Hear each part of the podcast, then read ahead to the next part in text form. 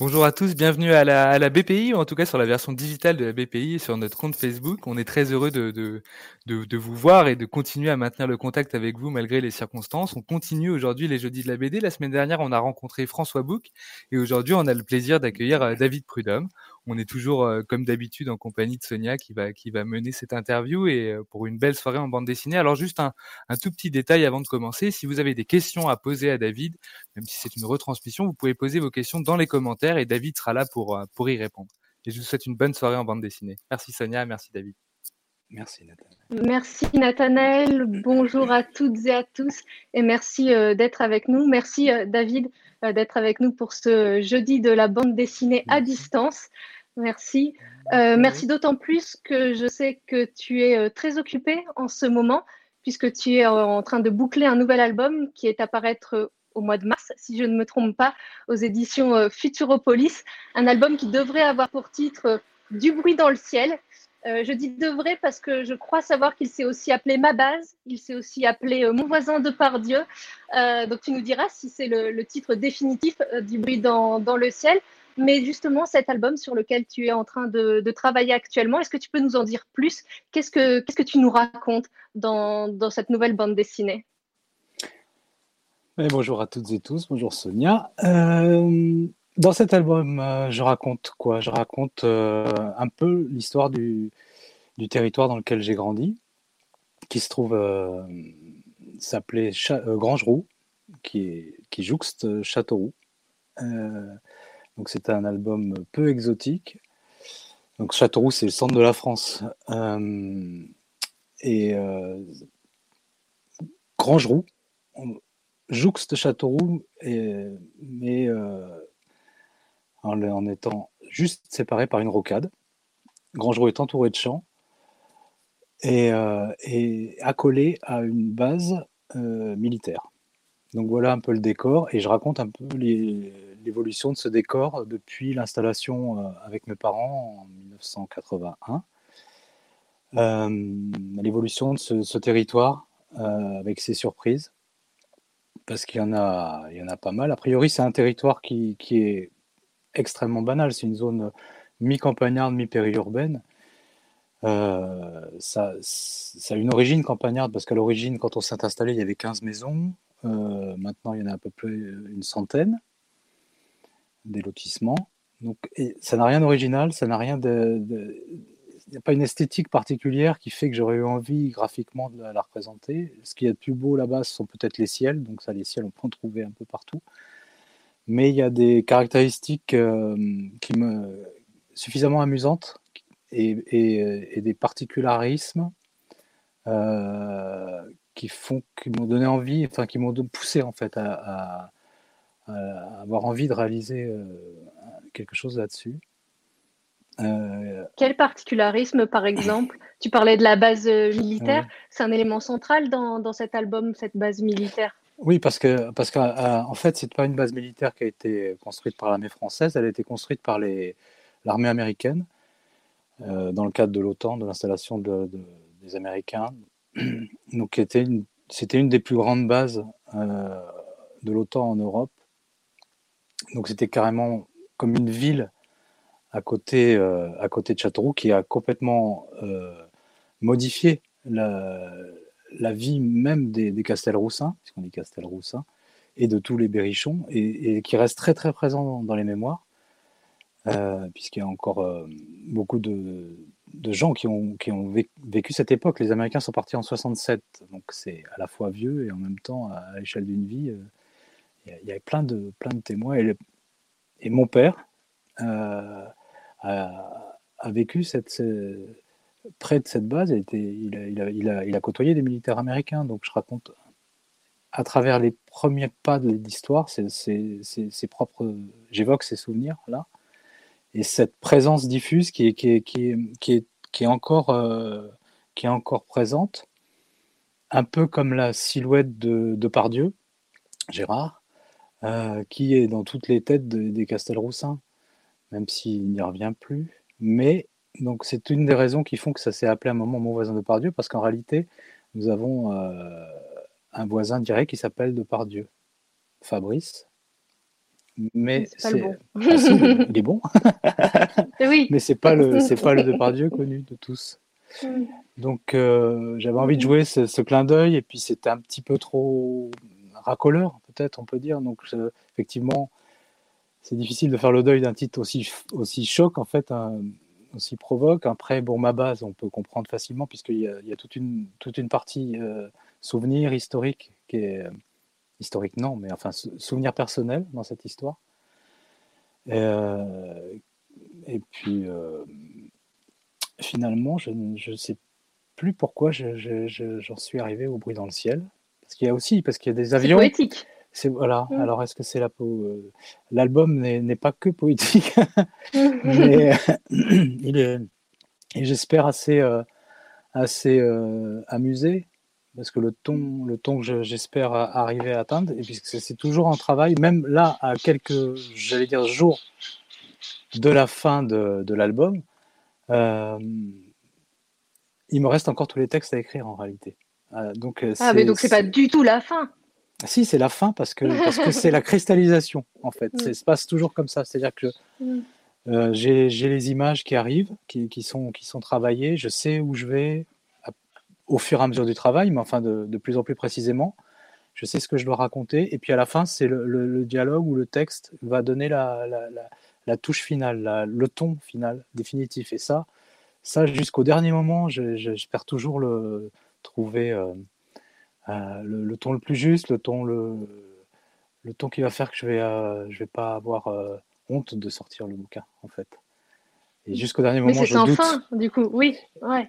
Il faut des délais mm. que j'ai cette fois-ci explosé allègrement. à mon grand dame, mais mais oui, cet album a été un peu, un peu difficile à réaliser parce que parce qu'il touche à des proches aussi, à des souvenirs euh, personnels. Donc c'est plus délicat de, que de manier des personnages imaginaires en fait. Et tu parlais des, Américains dont la présence est, toujours là, euh, qu'on sent toujours, mais il y a aussi euh, une autre présence qui est là, qui est arrivée après, les Américains, et tu disais c'est l'histoire d'un territoire, c'est ça aussi que, que tu as voulu montrer, je crois, c'est qu'il y a toute une mondialisation qui se joue dans un endroit, comme tu disais, qu'on n'imagine absolument pas. C'est-à-dire c'est la campagne, c'est le, le, centre de la France, il y a des lotissements, il y a des champs, il y a des ciels, des beaux ciels, tu nous dis. et là, ce qui se joue, c'est qu'il y a les Américains qui construisent une base, il y a l'avion présidentiel qui vient s'entraîner, et il y a les Chinois pas trop en dire parce qu'après. un petit peu. un petit peu. Mais euh, c'est vrai que ça ressemble, ça ressemble quand même à, énormément de, de, lieux dits qu'on peut croiser sur les routes quand on, les emprunte, qu'on traverse ou qu'on contourne ou qu'on longe. Et il n'y a, rien de, qui, laisserait supposer, quand on traverse ces endroits-là, comme Grangeroux ou comme d'autres, qu'il n'y a rien qui laisse supposer que la, mondialisation ou le sort du monde peut, peut y trouver un terrain de jeu, en fait. Or, c'est ce qui se passe là-bas.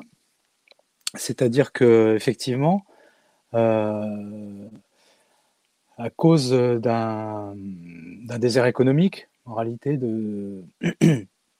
les, pouvoirs publics tentent à tout prix de trouver des solutions. Je crois que ça peut être dit comme ça.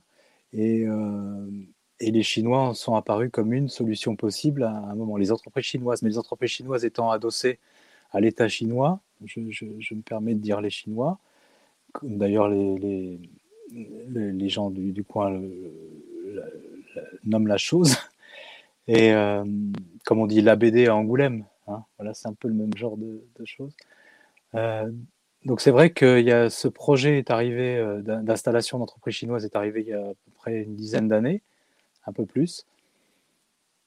Et là, je n'en dirai pas plus. Viendront-ils Ne bah viendront-ils pas au, au mois de mars. Mais, non, mais il y a quelque chose mais peut-être qu'au mois de mars, la situation aura encore mm. changé. Et c'est vrai que c'est très surprenant d'imaginer, de, alors qu'on n'imagine absolument pas euh, tout d'un coup euh, cette espèce de d'énorme basculement du monde en fait. C'est comme si c'est un peu comme si l'histoire du monde passait devant la porte de la maison familiale. En fait, c'est vraiment ça l'histoire.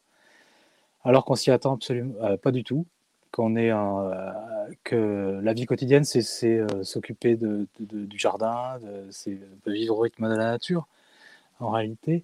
Hein, tailler les arbres, récolter les fruits, vivre avec les animaux.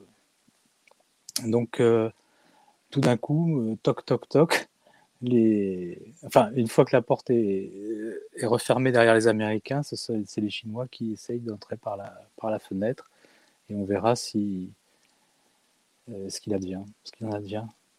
C'est toujours en cours et, ça évolue en permanence. Et, au cours de ces 10, pardon, au cours de ces 10, 12 euh, années écoulées, il y a eu moult projets successifs. Et, et, à chaque fois avec des, des, des rebonds, des surprises. Et c'est ce qui, ce qui fait que je me suis dit, je suis le témoin de ça. Euh, personne d'autre pourra le raconter. Et je sens, je sens a priori que ça peut avoir un intérêt parce, parce que la surprise est là. Mm. Et puisque moi j'ai été surpris. il y a un mot que tu emploies aussi euh, euh, souvent, c'est le, le, mot collage comme s'il y avait un collage en fait, comme s'il y avait plein de choses les unes à côté des autres, encore une fois, dans un endroit euh, où on les attend pas. C'est vraiment ça, tu as le sentiment que, que c'est plein de choses mises côte à côte qui a priori n'ont rien à voir ensemble, mais où, et qui, toi, en tant que dessinateur, euh, t'as marqué?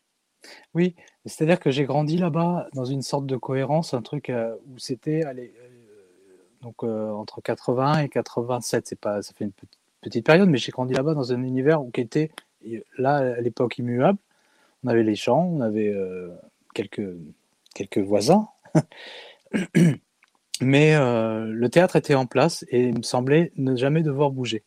Et puis, comme, euh, comme tous les gens qui ont la, chance ou l'occasion de pouvoir revenir dans, la maison d'enfance ou la maison familiale, on, peut à chaque fois repérer à titre individuel, personnel, déjà l'évolution des uns et des autres, enfin des, rapports de voisinage qui, évoluent, euh, euh, l'âge, aussi euh, des protagonistes évoluant.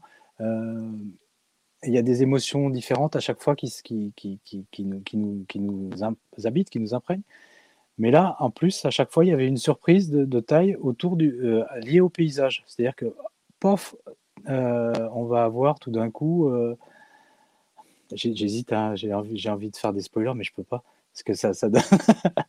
Mais euh, on va avoir, euh, on va avoir. Euh, tiens, dernièrement, l'Indre s'est effondré de 60 cm en une nuit. Donc l'Indre, c'est la rivière qui, coule et on va avoir une ferme qui change de destination complètement. C'était pendant des années un élevage de, vaches et puis tout d'un coup, ça va devenir vraiment un cabaret. Allez, je, je le balance.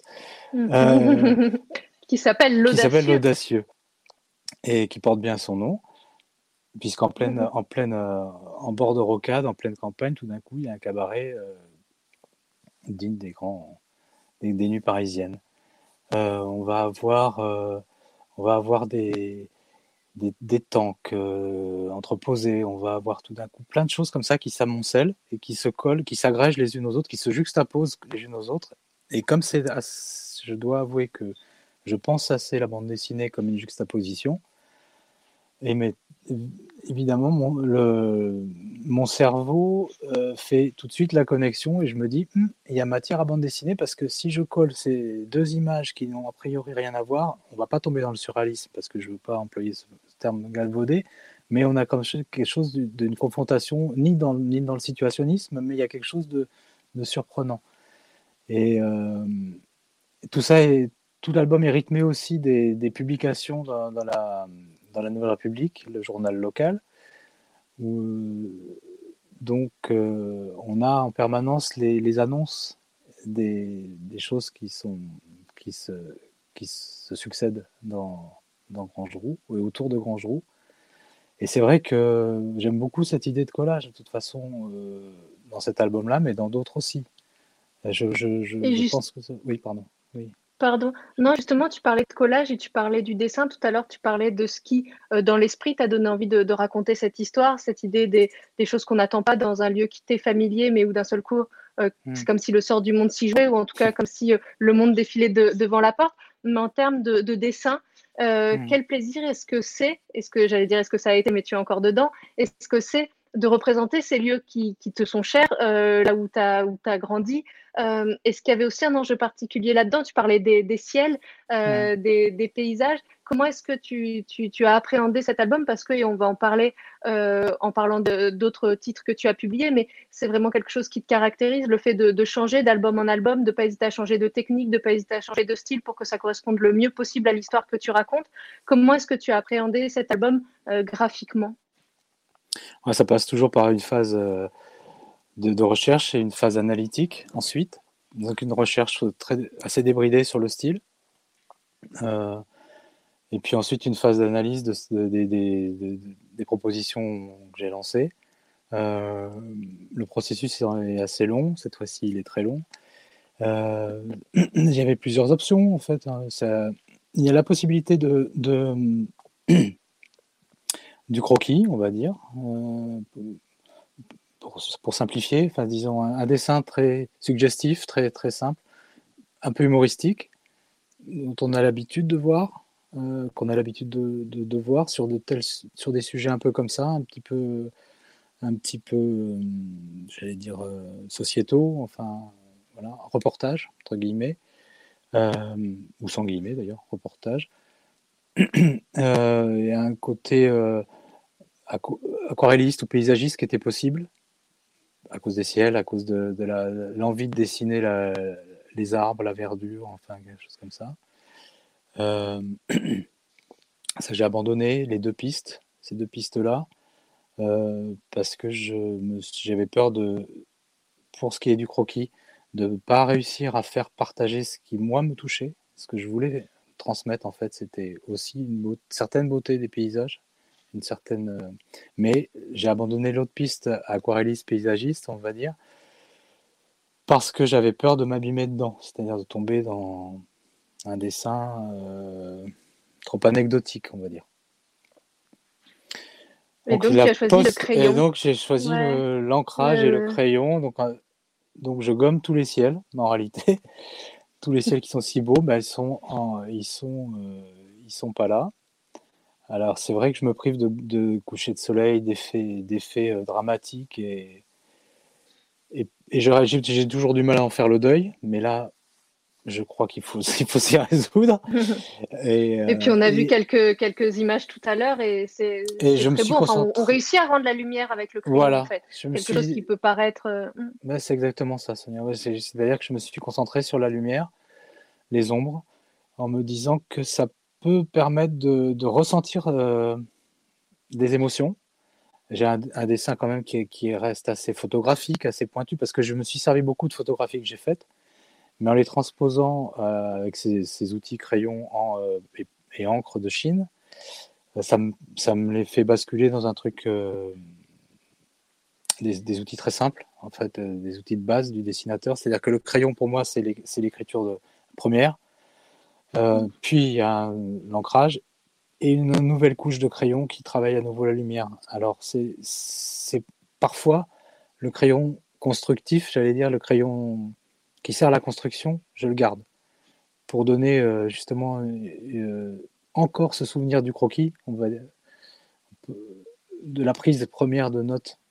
Et, euh, mais le, deuxième crayon, celui qui arrive après l'ancrage, lui, il travaille les lumières de manière plus douce. Et il sculpte un peu. Il, est là pour, il est là pour, pour, pour, pour faire qu'on regarde des images avec en, y passant un peu de temps, en réalité. Parce que ça, ça, compte beaucoup dans, dans l'attachement que j'ai au lieu, et c'est une des difficultés de l'histoire. C'est arriver à faire sentir au, au, lecteur euh, l'attachement qu'on peut avoir à un lieu qu'on ne connaît pas et pour lequel, a priori, il n'y a aucune envie. Je vais pas, je dessine Peut-être que tu vas déclencher. Peut-être que tu vas déclencher une vague de touristes euh, à Grandjou. D'implantation, d'installation. D'installation, ce serait idéal.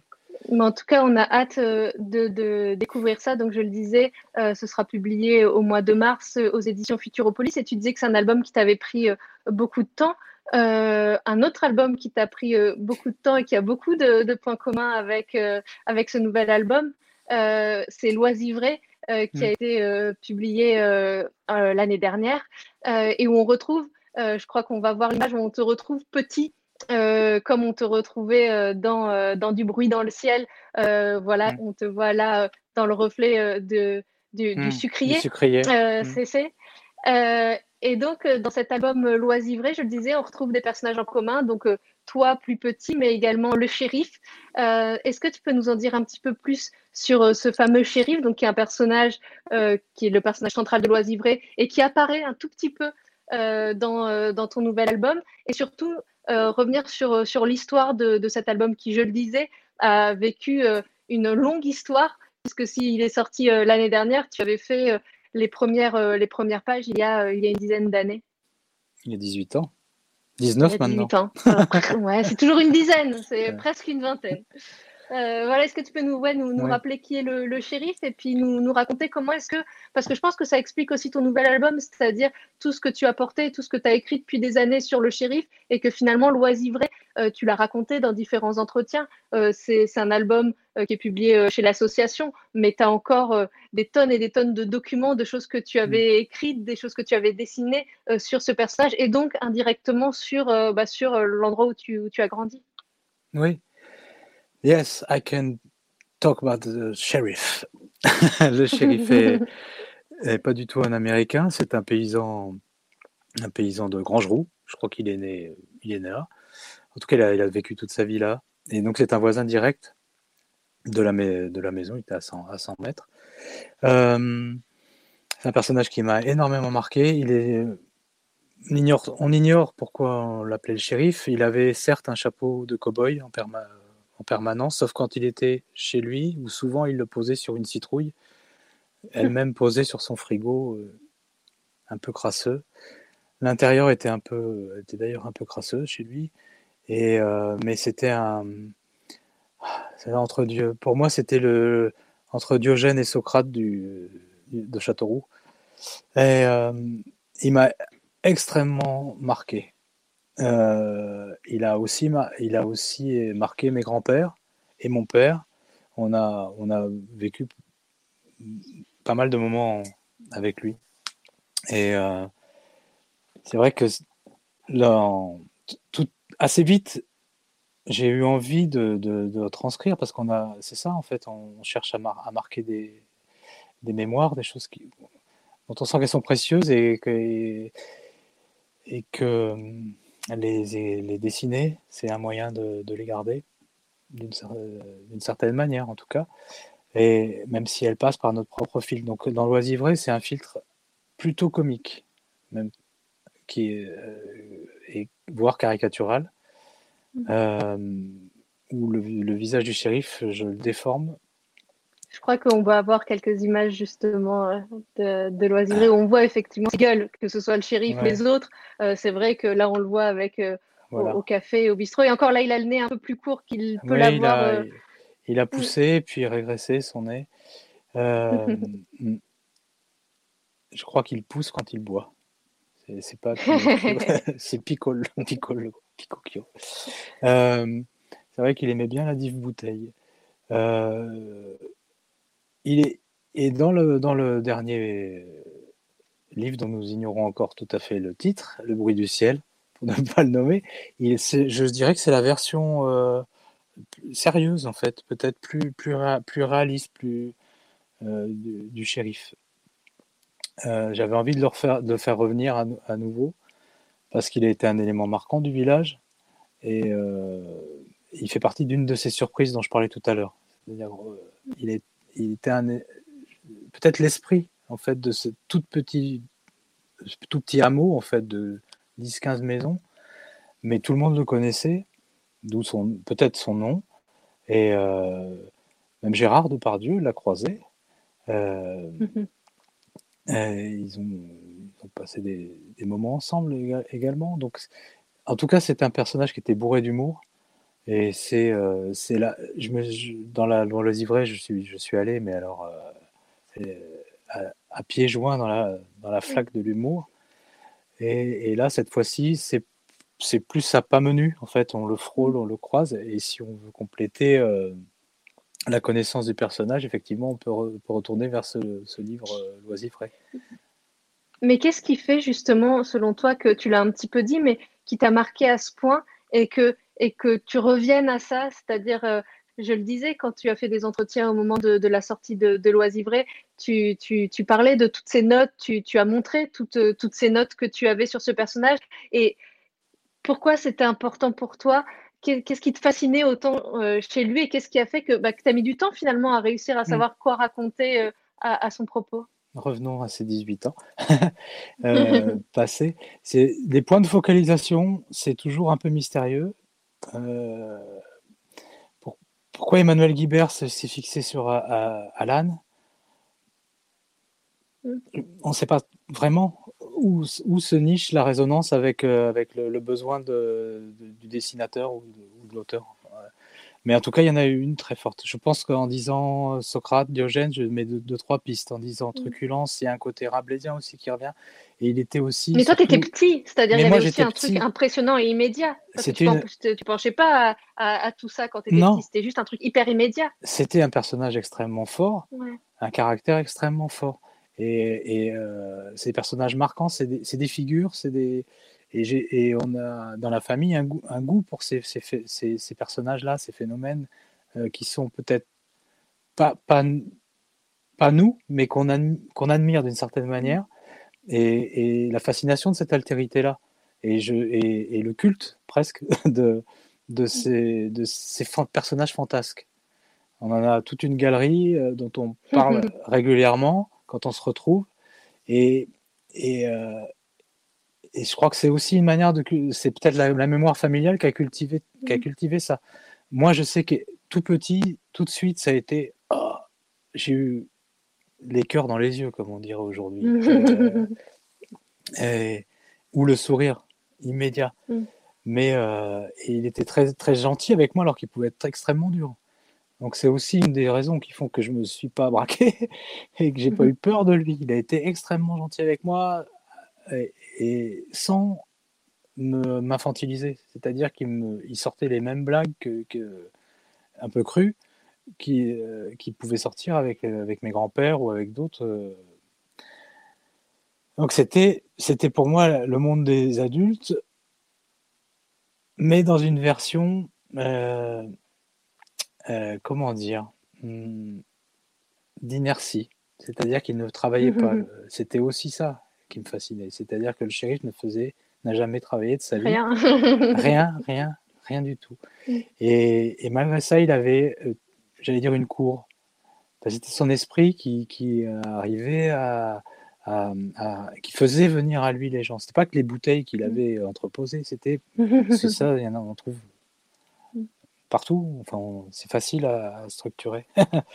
ce, qui est, ce qui était fascinant, c'était, c'était, c'était l'humour qu'il mettait dans, et le recul qu'il avait et le fait qu'il réglait son compte à tout le monde et lui en premier. Il avait une autorisation mmh. terrible, donc il brossait pas mal de facettes que je trouvais euh, que je trouvais remarquables et fascinantes parce que je me disais mais comment voilà c'est cette capacité cette capacité-là, elle n'est pas banale, quoi. Et, c'est ce côté atypique, en fait, qui m'a, qui m'a tout de suite euh, énormément plu. Donc j'ai travaillé, tout de suite, j'ai cherché, je me suis dit, ah, dès 80, oui, on va dire 92, euh, donc cinq ans après être parti, euh, où j'ai commencé vraiment à travailler la bande dessinée, j'ai, pas commencé par, par travailler, c'était des carnets secrets. Euh, en parallèle de ma première série qu'ils appelaient mmh. Ninon Secrète. Ninon Secrète. Plus classique. Mais, là, mais lui, c'était mon, mon, laboratoire. Et je sais pas, je me suis focalisé là-dessus en travaillant sur lui, sur lui. Et euh, j'ai mis des années avant de trouver la bonne distance, la bonne focale. Dix ans à peu près avant de, de faire une première version mmh, et où en fait euh, qui ont été euh, publiées et donc euh, ce que tu as fait à l'association c'est que tu as rajouté le, début de l'histoire et, la fin de, l'histoire. Mais j'aimerais, parce que le temps passe, passe trop vite, j'aimerais qu'on parle. Tu disais, ce sont des personnages, on a le goût pour ces personnages forts. Et c'est aussi des gueules, c'est-à-dire qu'on l'a vu là dans les quelques images de l'oisivré qui sont passées. Et pourtant, à la fois, il y a quelque chose où tu ne les épargnes pas et où en même temps on sent tout ton amour pour ces personnages. et c'est vraiment quelque chose, je trouve, qui est, fort dans, dans, ce que tu fais, où c'est à la fois quelque chose où on sent ton goût pour croquer euh, ces, personnages et en même temps on sent tout, cet amour et c'est vraiment un, goût de l'observation. Je vais faire euh, le, pont avec un mmh. album qui n'a absolument rien à voir mais qui est la traversée euh, du Louvre où là mmh. on n'est pas du tout justement dans cette exagération et dans ce côté, dans ce côté caricatural et où pourtant il y a là où je vois un lien, c'est qu'il y a cette même observation, c'est-à-dire que tu as observé les visiteurs et leur rapport aux œuvres et comment l'un fait écho à l'autre. Et là encore, on est dans, l'observation. C'est vraiment quelque chose euh, qui, qui, te nourrit énormément, euh, cette observation, le fait d'observer euh, les autres et, ce goût pour, pour les croquer, que ce soit d'une manière un peu caricaturale ou au contraire d'une manière plus réaliste. On sent en tout cas ton, amour pour, pour, pour, ce que tu dessines en fait et pour ceux et celles que tu dessines.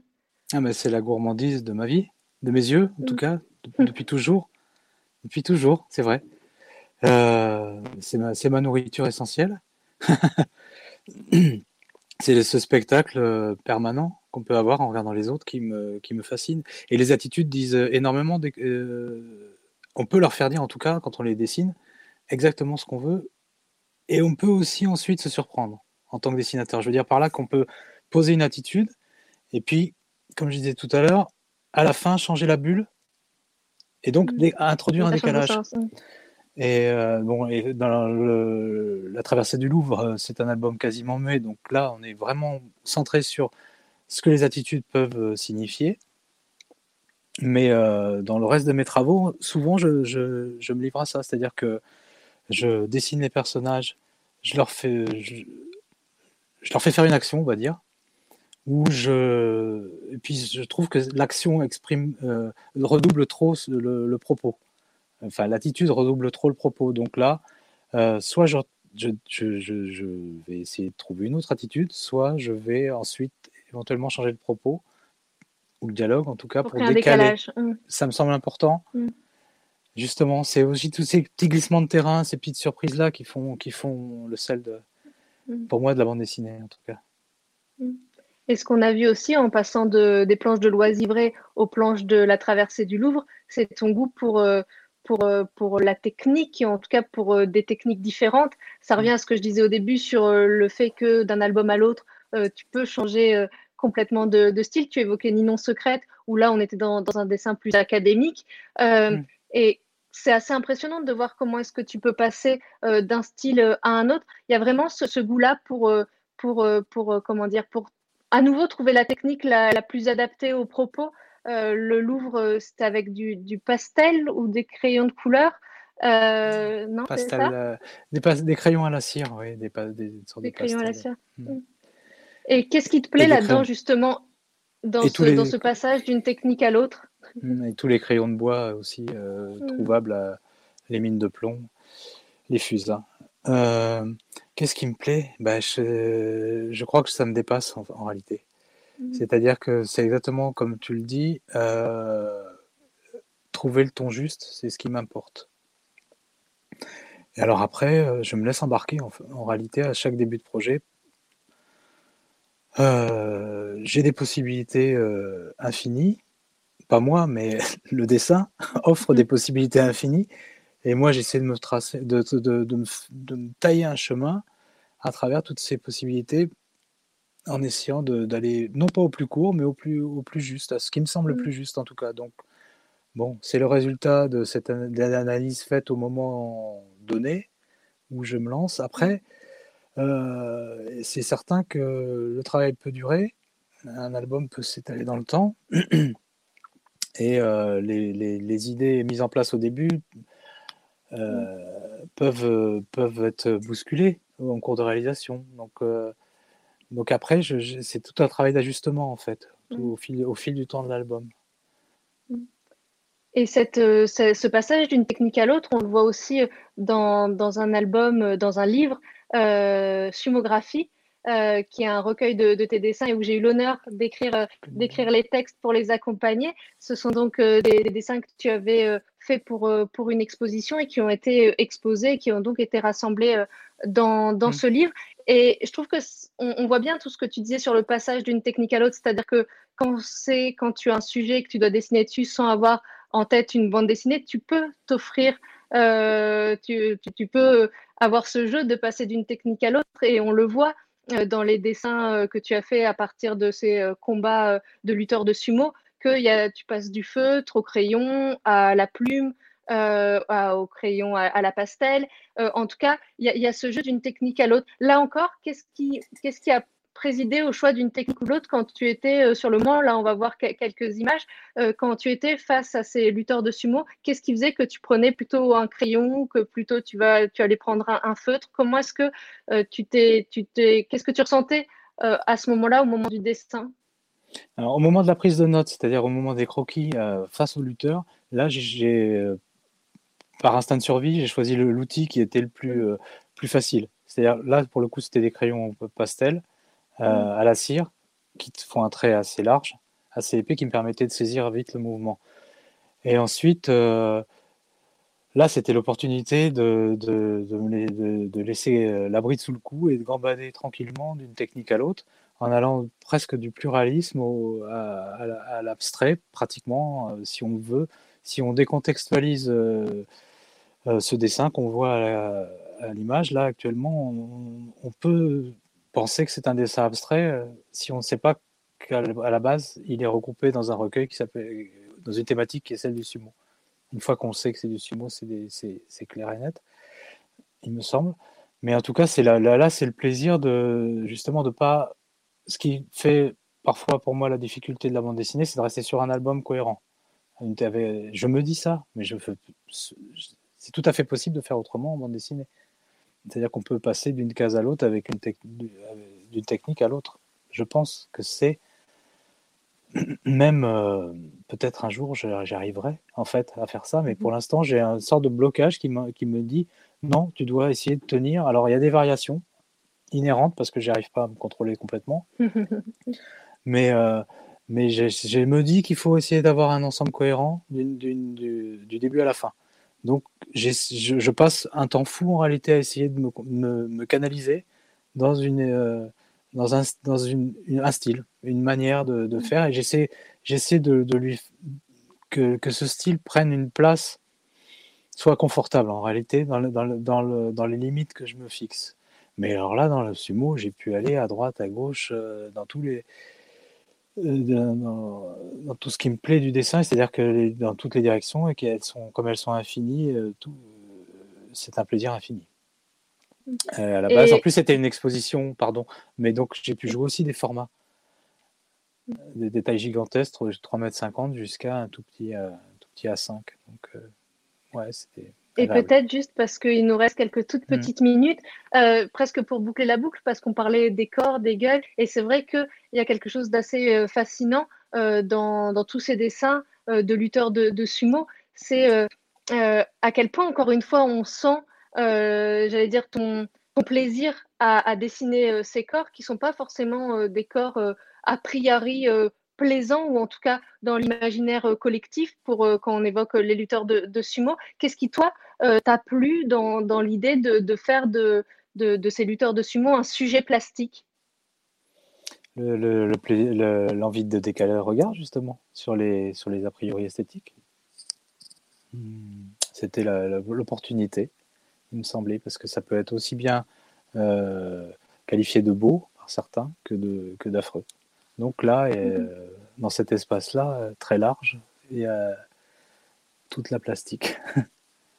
Toutes les plastiques. Et c'est vrai que pour avoir eu la chance d'assister à un combat, euh, il y a quelque chose de fascinant et qu'on ressent en fait euh, à travers les dessins, puisque j'ai vu les dessins avant d'avoir la chance d'assister à des combats, et on, peut être que fasciné en fait face, face à ces corps. Et je disais que c'était la dernière question, et Nathanaël mm. ne peut pas me faire les gros yeux puisqu'il est à distance, donc je vais en poser une dernière, mais très très courte. cet album, je le disais, euh, j'ai eu le plaisir euh, d'en écrire les textes, enfin ce livre, euh, mais tu as travaillé avec plusieurs dessinateurs, scénaristes, avec Pascal Rabaté, avec Jeff Photo, avec Étienne Davodo. avec Emmanuel Guibert que, tu citais tout à l'heure. Et hum, peut-être juste un mot de, ton travail en, commun, Troups, bien évidemment. Marc-Antoine Mathieu, si on va aller sur toute l'équipe de, de, Rupestre. mais qu'est-ce qui te plaît là-dedans? J'ai l'impression que c'est quelque chose que, même si là, ton, ton album, tu le, fais, tu le fais seul, que Loisivré, tu l'as fait seul, mais j'ai le sentiment que tu as vraiment ce goût pour euh, le travail collectif, pour euh, cette, euh, cette idée de, bah, de, petits groupes, en fait, et d'avoir mm. des, des, copains autour de soi. c'est vraiment quelque chose qui est important pour toi dans, dans le travail d'auteur de, de bande dessinée? J'aime beaucoup, j'aime beaucoup parce qu'on a des, justement, c'est des, des, des, approches différentes, des angles, des focales différentes qui attaquent un sujet de manière avec des angles surprenants parce que, parce que ce sont pas, sont pas les nôtres. Et, moi, j'aime ça, j'aime être surpris par ça. Et j'aime donc ça instaure un dialogue. Et, sur un sujet comme Rupest, par exemple, euh, euh, c'est un sujet où le doute est roi. Et, et là, ben, c'était l'occasion, en étant à plusieurs, de poser le doute comme euh, possibilité de dialogue à 6. Puisqu'on le rappelle pour ceux qui ne l'ont pas lu, euh, vous avez été visité à 6 des grottes ornées pour faire un album composite en fait où chacun a retranscrit son, ressenti dans, dans, ces grottes et que vous avez rassemblé donc dans cet album qui s'appelle Rupestre et qui est mhm. publié chez Futuropolis. Merci, merci de contextualiser. voilà. Et c'est vrai que donc sur un, un, sujet aussi vaste, bon, euh, c'était important d'avoir, comme ça toutes ces, idées euh, et de multiplier les points de vue. Quand on, quand on travaille avec Pascal Rabaté à l'écriture euh, commune d'une histoire, là c'est du dialogue, c'est, on est plus dans le ping-pong et c'est un jeu extrêmement agréable. quand un scénario préexiste, c'est le cas par exemple avec Jean-François Otto c'est plus euh, peut-être l'envie de le surprendre qui, qui, qui me qui m'habite. Et donc là, je livre des, des, surprises sur lesquelles il peut ou pas réagir. Mais effectivement, ça donne euh, quelque chose de toujours, euh, j'allais dire, enthousiasmant, mais enfin, c'est stimulant de d'avoir la réponse de l'autre, des autres, le contrepoint que tu as apporté dans les textes de Sumo, c'est aussi, euh, une, surprise, une, stimulation.